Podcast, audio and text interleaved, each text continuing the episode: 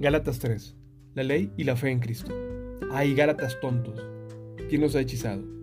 Pues el significado de la muerte de Jesucristo se les explicó con tanta claridad como si lo hubieran visto morir en la cruz. Déjenme hacerles una pregunta. ¿Recibieron al Espíritu Santo por obedecer la ley de Moisés? Claro que no. Recibieron al Espíritu porque creyeron en el mensaje que escucharon acerca de Cristo. ¿Será posible que sean tan tontos? Después de haber comenzado su nueva vida en el Espíritu, ¿por qué ahora tratan de ser perfectos mediante sus propios esfuerzos? ¿Acaso han pasado por tantas experiencias en vano?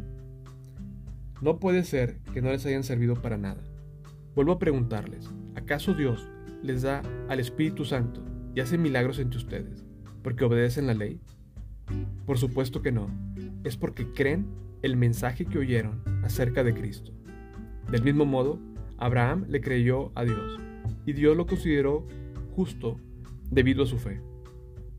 Así que los verdaderos hijos de Abraham son los que ponen su fe en Dios. Es más, las escrituras previeron este tiempo en el que Dios declararía justos a los gentiles, por causa de su fe. Dios anunció esa buena noticia a Abraham hace tiempo, cuando le dijo, todas las naciones serán bendecidas por medio de ti. Así que todos los que ponen su fe en Cristo participan de la misma bendición que recibió Abraham por causa de su fe. Sin embargo, los que dependen de la ley para hacerse justos ante Dios están bajo la maldición de Dios. Porque las escrituras dicen, maldito es todo el que no cumple y obedece cada uno de los mandatos que están escritos en el libro de la ley de Dios. Queda claro entonces que nadie puede hacerse justo ante Dios por tratar de cumplir la ley, ya que las escrituras dicen, es por medio de la fe que el justo tiene vida. El camino de la fe es muy diferente del camino de la ley, que dice, es mediante la obediencia a la ley que una persona tiene vida. Pero Cristo nos ha rescatado de la maldición dictada en la ley. Cuando fue colgado en la cruz, cargó sobre sí la maldición de nuestras fechorías pues está escrito, maldito todo el que es colgado en un madero. Mediante Cristo Jesús, Dios bendijo a los gentiles con la misma bendición que le prometió a Abraham, a fin de que los creyentes pudiéramos recibir, por medio de la fe, al Espíritu Santo prometido. La ley y la promesa de Dios. Amados hermanos, el siguiente es un ejemplo de la vida diaria Así como nadie puede anular ni modificar un acuerdo irrevocable, tampoco en este caso. Dios ha dado las promesas a Abraham y a su hijo. Y noten que la escritura no dice a sus hijos, como si significara muchos descendientes. Más bien dice a su hijo. Y eso, sin duda, se refiere a Cristo. Lo que trato de decir es lo siguiente.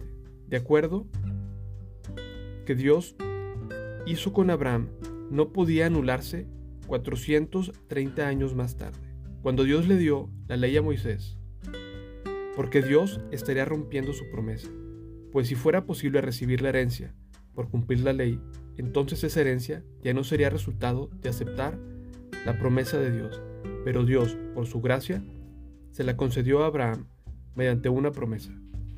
Entonces, ¿para qué se entregó la ley? Fue añadida a la promesa para mostrar a la gente sus pecados. Pero la intención era que la ley durara solo hasta la llegada del Hijo prometido. Por medio de ángeles, Dios entregó su ley a Moisés, quien hizo de mediador entre Dios y el pueblo. Ahora bien, un mediador es de ayuda si dos o más partes tienen que llegar a un acuerdo. Pero Dios, quien es uno solo, no puso ningún mediador cuando le dio la promesa a Abraham. ¿Hay algún conflicto entonces entre la ley de Dios y las promesas de Dios? De ninguna manera. Si la ley pudiera darnos vida nueva, nosotros podríamos hacernos justos ante Dios por obedecerla. Pero las escrituras declaran que todos somos prisioneros del pecado. Así que recibimos la promesa de libertad que Dios hizo únicamente por creer en Jesucristo. Hijos de Dios por medio de la fe. Antes de que se nos abriera el camino de la fe en Cristo, estábamos vigilados por la ley. Nos mantuvo en custodia protectora, por así decirlo, hasta que fuera revelado el camino de la fe. Dicho de otra manera, la ley fue nuestra tutora hasta que vino Cristo. Nos protegió hasta que se nos declarara justos ante Dios por medio de la fe. Ahora que ha llegado el camino de la fe, ya no necesitamos que la ley sea nuestra tutora, pues todos ustedes son hijos de Dios por la fe en Cristo Jesús. Y todos los que fueron unidos a Cristo en bautismo se han puesto a Cristo como si se pusieran ropa nueva. Ya no hay judío ni gentil, esclavo ni libre, hombre ni mujer, porque todos ustedes son uno en Cristo Jesús. Y ahora que pertenecen a Cristo, son verdaderos hijos de Abraham. Son sus herederos y la promesa de Dios a Abraham les pertenece a ustedes.